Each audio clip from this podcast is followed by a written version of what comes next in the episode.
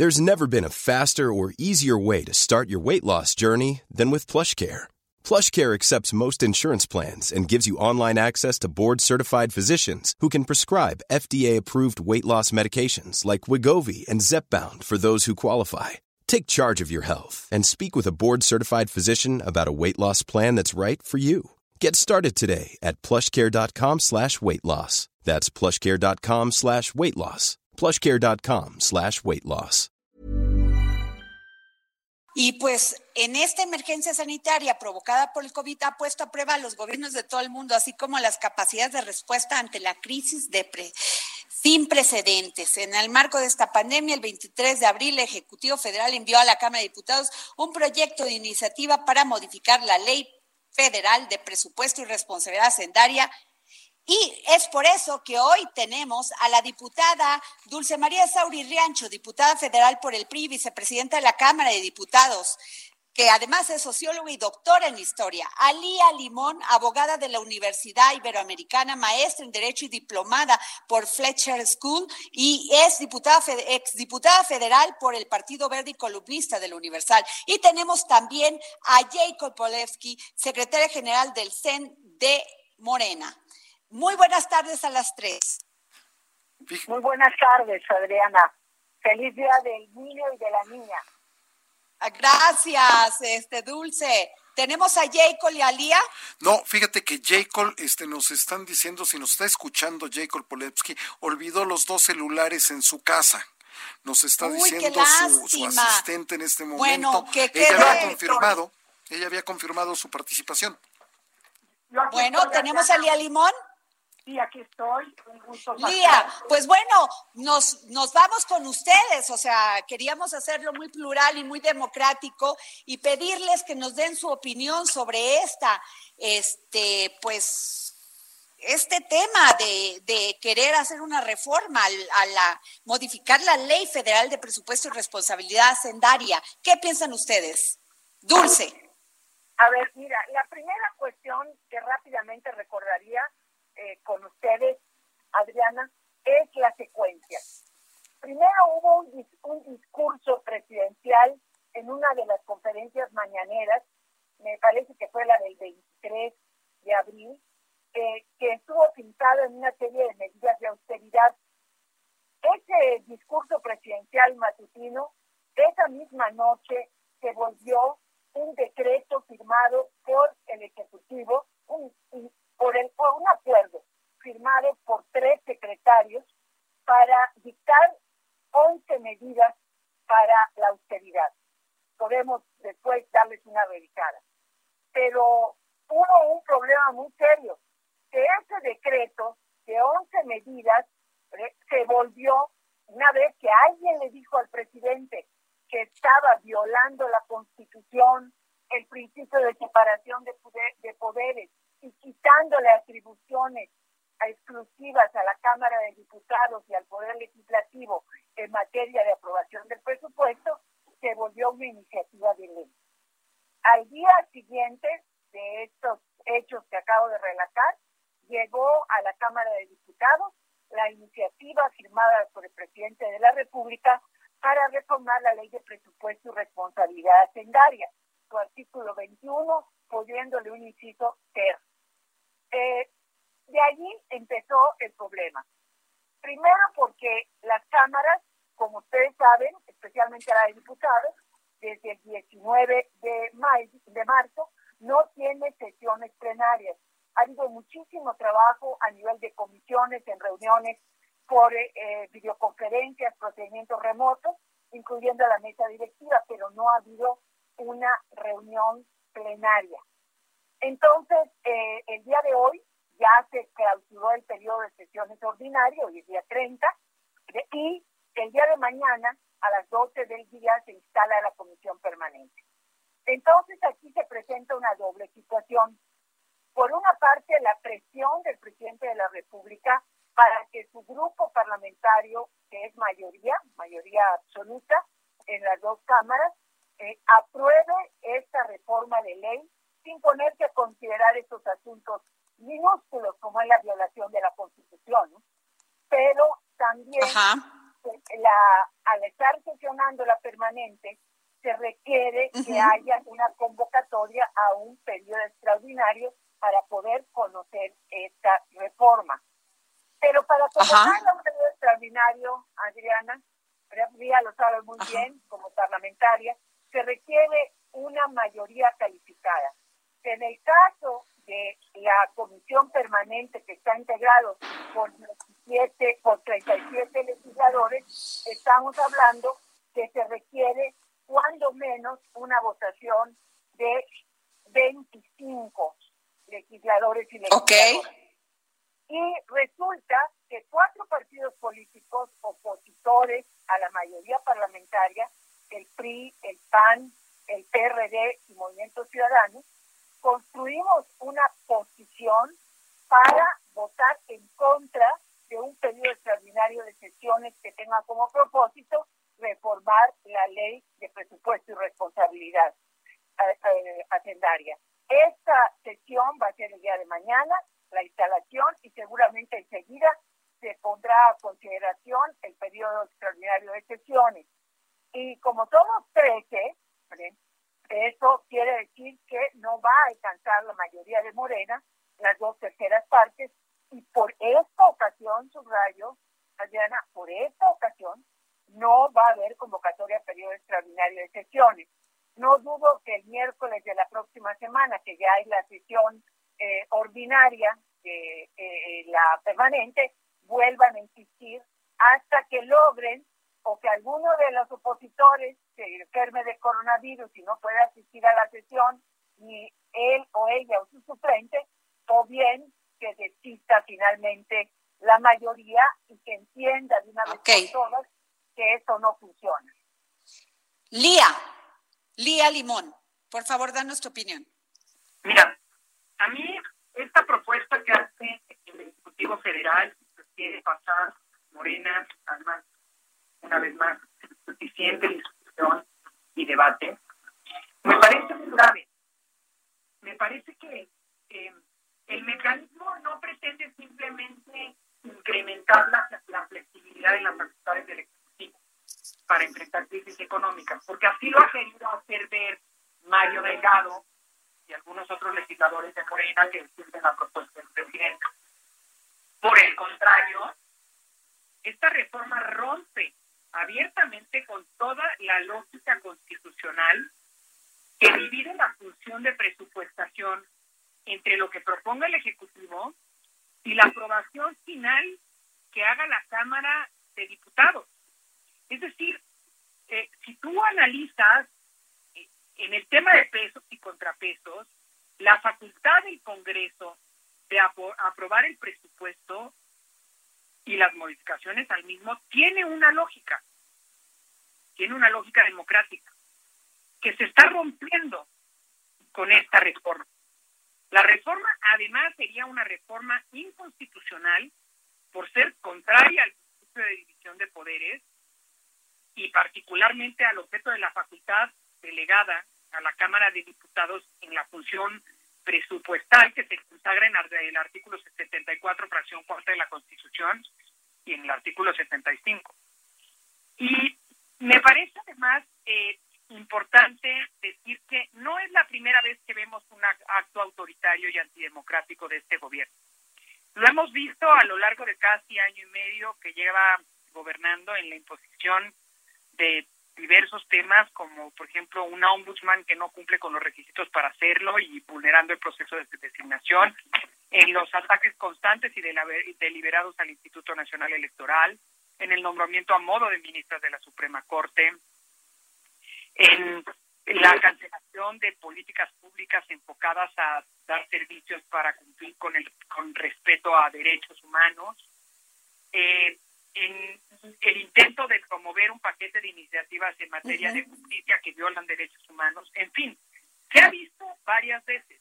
Esta es, una vez más, un intento por atropellar el balance democrático que existe en nuestro país y el tema de los contrapesos que es fundamental. Me parece sumamente peligroso. Pero Ahí, Lía, te quisiera decir lo que dice Mario Delgado. Mario Delgado dice que van a delimitar eh, al Ejecutivo con el presupuesto y que además eso va a tener que volver a pasar por la Cámara de Diputados, o sea, finalmente se va a volver a tener que aprobar. Y, y dice además una cosa dulce y Lía, que hay mecanismos para reasignar el presupuesto sin modificar la ley y que así lo sabía antes que finalmente los gobiernos que han estado, el PRI y el PAN, así le hacían antes. ¿Ustedes qué piensan, Dulce? A ver, mira, desafortunadamente eh, no tengo oportunidad de escuchar a, a, Lía, pero este, me, supongo que ella y yo estamos muy de acuerdo en, en los criterios generales respecto a esta iniciativa. A ver, ¿qué puede hacer que no puede hacer el Ejecutivo en este momento. El Ejecutivo, léase la Secretaría de Hacienda, puede hacer reasignaciones entre los programas. Por ejemplo, si tenemos en este momento la emergencia sanitaria y se necesita más recursos para los programas de salud, para la Secretaría de Salud, para el INSABI, etcétera, se puede tratar de traer recursos de otros programas del propio Ejecutivo. Eh, eh, podemos revisar, hay muchos de ellos que son todos necesarios, porque si no, no hubieran estado dentro del proyecto del presupuesto que aprobó la Cámara de Diputados, pero algunos que pueden postergarse. Eso lo, lo puede hacer el Ejecutivo sin necesidad más que de rendir cuentas en los informes trimestrales. Otra cosa que puede hacer el Ejecutivo, por ejemplo, no logra gastar los recursos asignados para la refinería de dos bocas, como sucedió el año pasado y aparentemente está pasando ahora. Puede tomar esos recursos y canalizarlos hacia las, eh, estos programas prioritarios. Ahora, ¿qué no puede hacer el Ejecutivo? No puede decir ese decreto de presupuesto que aprobó la Cámara de Diputados lo tiro a la basura. Y solamente me quedo con un listado de 38 programas prioritarios. Todo lo demás lo voy a eliminar o a reducir a su Eso no lo puede hacer porque viola el decreto. No lo puede hacer ahora, pero sí lo podría hacer con esta reforma. Y esto es sumamente uh ¿Qué no puede hacer el Ejecutivo? Ahorita. No puede decir, quito todos los recursos para igualdad. Son los programas vinculados al adelanto de las mujeres y las niñas. Tampoco puede quitarle los recursos a los programas de ciencia y tecnología, ni a los que tienen que ver con los pueblos indígenas. Estos tres, estos tres, vamos a decir, bloques de programas y acciones que están en el presupuesto de egresos, eh, son los que tienen un candadote es decir, puede haber toda clase de reducciones presupuestales, pero a ellos no se les toca. Pero con ese decreto, claro que los tocan y los pueden eliminar. ¿Qué otra cosa no puede hacer el presidente de la República? Como no puede tirar a la basura el decreto, que eso sería que prospere esta reforma de presupuesto de ingresos de la Federación, tiene que rendir cuentas a la Auditoría Superior de la Federación del ejercicio de los recursos. ¿Qué quiere decir rendir cuentas? La Auditoría Superior tiene el decreto de presupuesto que aprobó la Cámara de Diputados. Tiene el informe del ejercicio que hace el gobierno federal eh, o hace, vamos a decir, el Ejecutivo de esos recursos aprobados.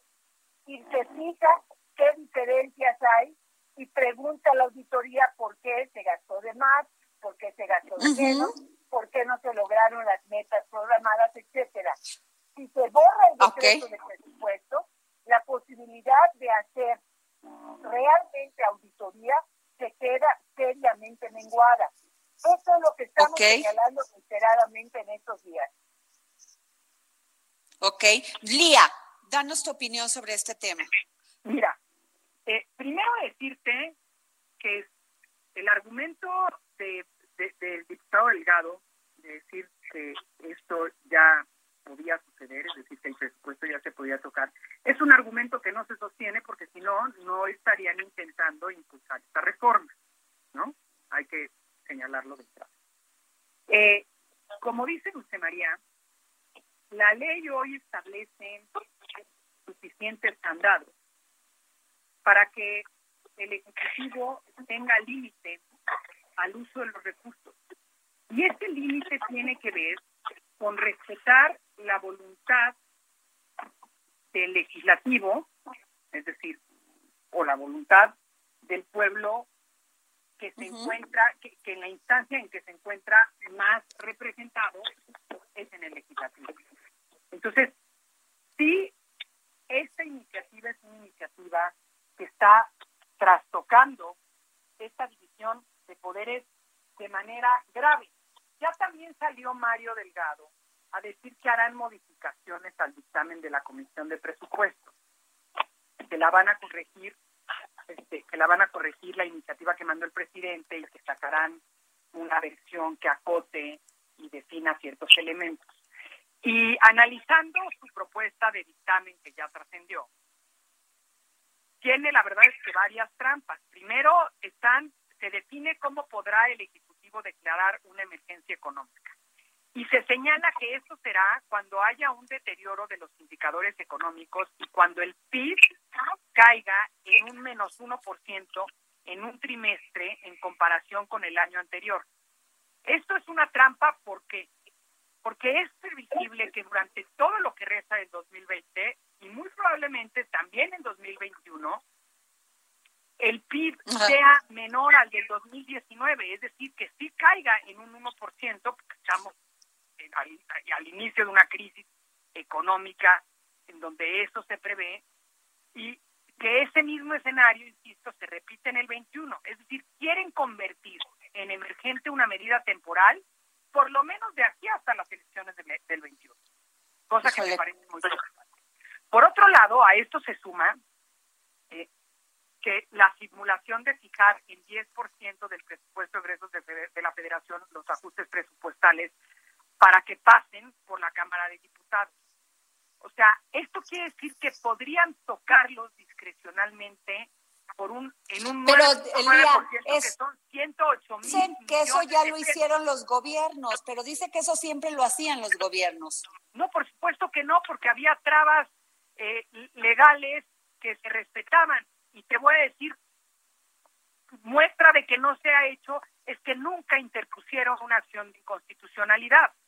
De haberse hecho, la hubieran interpuesto, hubieran interpuesto amparos o mecanismos judiciales que no se interpusieron en su momento porque esto no sucedía. O sea, ahorita están pensando en poder manejar discrecionalmente 608 mil millones de pesos con, los, con, con el acotamiento que pretende hacerle Mario Delgado, que es casi el monto total de la inversión pública en el país, Adriana. O sea, me parece una cosa gravísima. Es cuando se entiende el dicho del presidente de que le vino como anillo al dedo el COVID. Pues sí, le vino como anillo al dedo para modificar las reglas del juego y pasar reformas que independientemente del resultado electoral le garanticen el manejo de los recursos a su antojo y sin rendirle cuentas a Muy bien. Por algo, pues tiene por algo tiene facultades el, el legislativo. Claro. Porque es un contrapeso fundamental. Una de las tareas fundamentales de la Cámara de Diputados es la aprobación, la, el análisis, discusión y aprobación del presupuesto. me parece que en efecto, sí hay formas de modificar el presupuesto y esas formas legales siguen existiendo y este Ejecutivo tiene acceso a esas mismas formas que tenían los gobiernos anteriores, pero con límites, con límites muy claros que hoy están establecidos y que justamente no se debieran tocar. Y como dice, eh, pues, como, pues como dice Dulce María, este es muy riesgoso que en cualquiera de las sesiones de la permanente puedan buscar convocar un periodo extraordinario, porque no lo van a poder hacer este viernes, pero van a buscar hacerlo en otro momento. Va a ser fundamental que eh, la oposición nunca falte, o sea, que nunca falte el propietario o el Pues yo les quiero... Que se llega, llega a dar esta votación, se evite el periodo extraordinario y se evite una la aprobación de una iniciativa que es una aberración a la división de de a la democracia en nuestro país. Pues muchísimas gracias, Lía Limón. Muchísimas gracias, diputada Dulce María Sauri, por darnos esta opinión para el dedo en la llaga. Nos tenemos que ir a un corte. Y muchísimas gracias por participar. Teníamos de invitada a Jacob Poleski, que además pues siempre le damos micrófonos en este espacio porque además es una política con gran trayectoria. Pues qué lástima que no pudo estar con nosotras. Muchas gracias.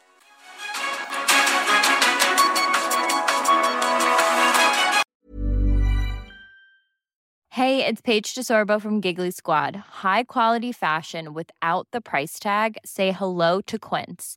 I'm snagging high-end essentials like cozy cashmere sweaters, sleek leather jackets, fine jewelry, and so much more. With Quince being 50 to 80% less than similar brands. And they partner with factories that prioritize safe, ethical, and responsible manufacturing. I love that. Luxury quality within reach. Go to quince.com slash style to get free shipping and 365 day returns on your next order. Quince.com slash style.